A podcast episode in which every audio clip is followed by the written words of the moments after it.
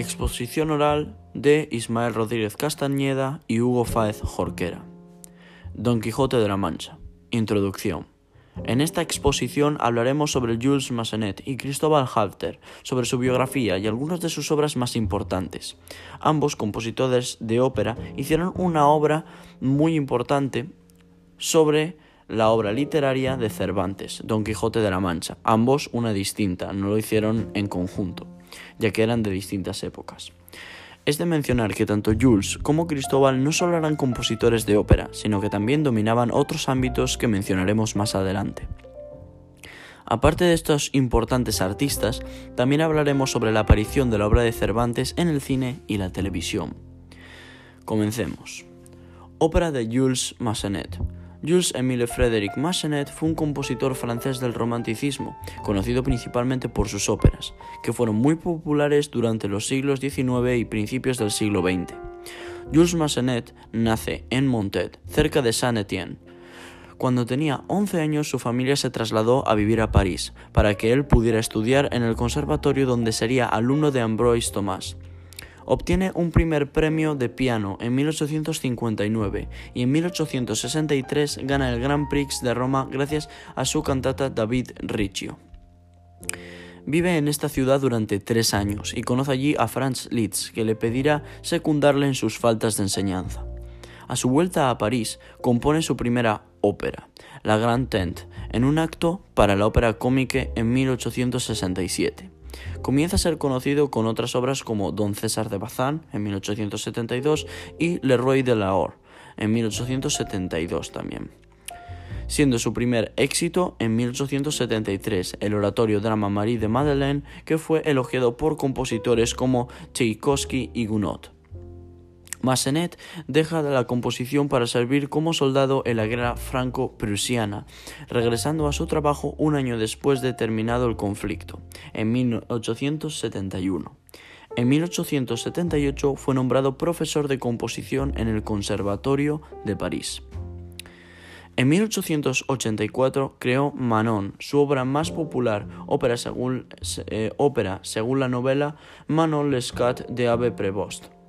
Sus óperas más famosas son Don, eh, Quixote, Herodiade, Le Cid y Le Jongleur de Notre-Dame, y más tarde Werder, 1892, según las eh, cuitas del joven Werder de Goethe.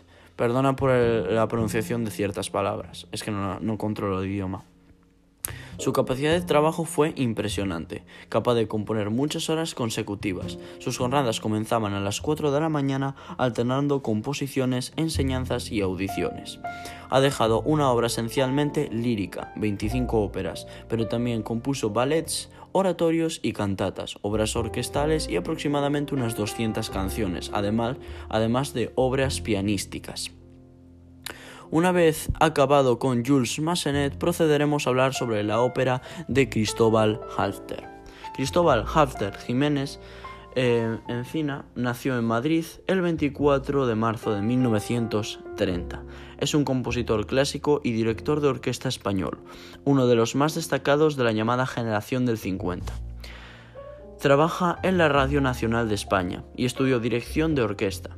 Siguió una exitosa carrera como compositor y director, escribiendo música que combinaba elementos tradicionales españoles con técnicas de vanguardia. En 1967 ganó becas para estudiar en Ford Foundation de Estados Unidos y la DAAD de Berlín. Fue lector en la Universidad de Navarra entre 1970 y 1978 y el International eh, Vereinskurs für Neue Musik de Darmstadt. En 1987 compuso por encargo su obra Variaciones Dortmund II, para conmemorar la constitución de dicha ciudad alemana. En 2000, Cristóbal Halfter, con 70 años, volvía a colocar su nombre en el panorama artístico. El 23 de febrero, en el Teatro Real de Madrid, se estrenó su ópera Don Quijote, con libreto de Andrés Amorós y basada en la obra inmortal de Cervantes y otros poetas españoles. Se compuso como ópera en un único acto entre diciembre de 1996 y mayo de, y mayo de 1999. En 2003 se graba la obra en 2 CD en el Auditorio Nacional de Música con la Orquesta Sinfónica de Madrid y el Coro Nacional de España, dirigidos por su hijo Pedro Halter. En 2004 se estrenó en Alemania, en la ciudad de Kiel. En la actualidad reside en el castillo Palacio de los Marqueses de Villafranca, ubicado en Villafranca del Bierzo, provincia de León. Con esto terminamos las dos primeras partes de, eh, nuestra exposición oral y Ismael Rodríguez Castañeda procederá a hablarnos sobre Don Quijote en el cine y la televisión.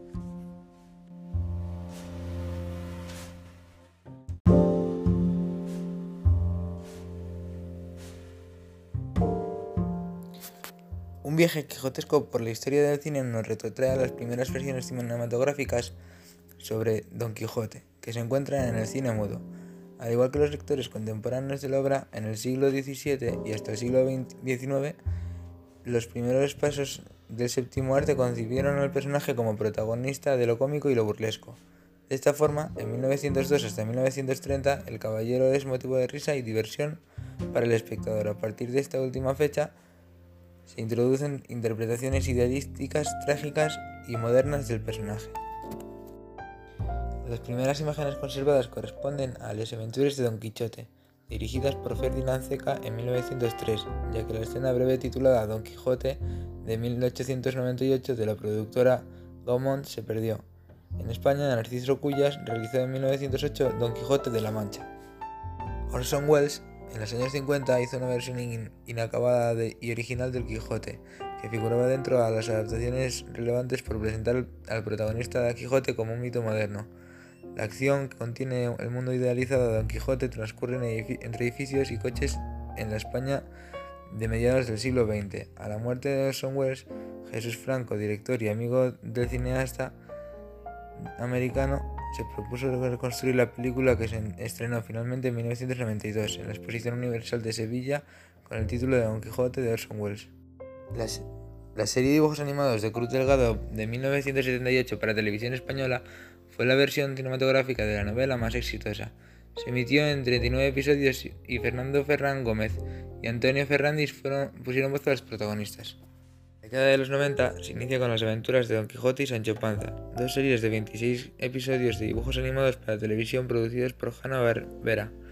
En este mismo año, Televisión Española lanzó una miniserie de 5 capítulos dirigida por Manuel Gutiérrez con Alfredo Landa y Fernando Rey, en los papeles de Don Quijote y Sancho Panza respectivamente, basada en la primera parte de la novela. Su guionista fue eh, Camilo José Cela. A esta serie de televisión le seguirán El Caballero Don Quijote en 2002, realizada por el mismo director con actores Luis Gal Juan Luis Galiado y Carlos Iglesias. Más recientemente se han realizado documentales para televisión como El ensueño de Don Quijote, de 2015, de Vicente Serrano, en la que se recorren los principales lugares de la Mancha relacionados con Don Cervantes y el Quijote, o Buscando a Cervantes, 2016, otra serie documental que investiga la vida de Cervantes y en la que el actor Alberto San Juan entrevista a los, expertos e interpreta a Cervantes. Rafael Alcázar dirige el largometraje documental Las mujeres de Cervantes, de 2016, y en, él van apareciendo tanto las mujeres de la familia de Cervantes como las de la obra.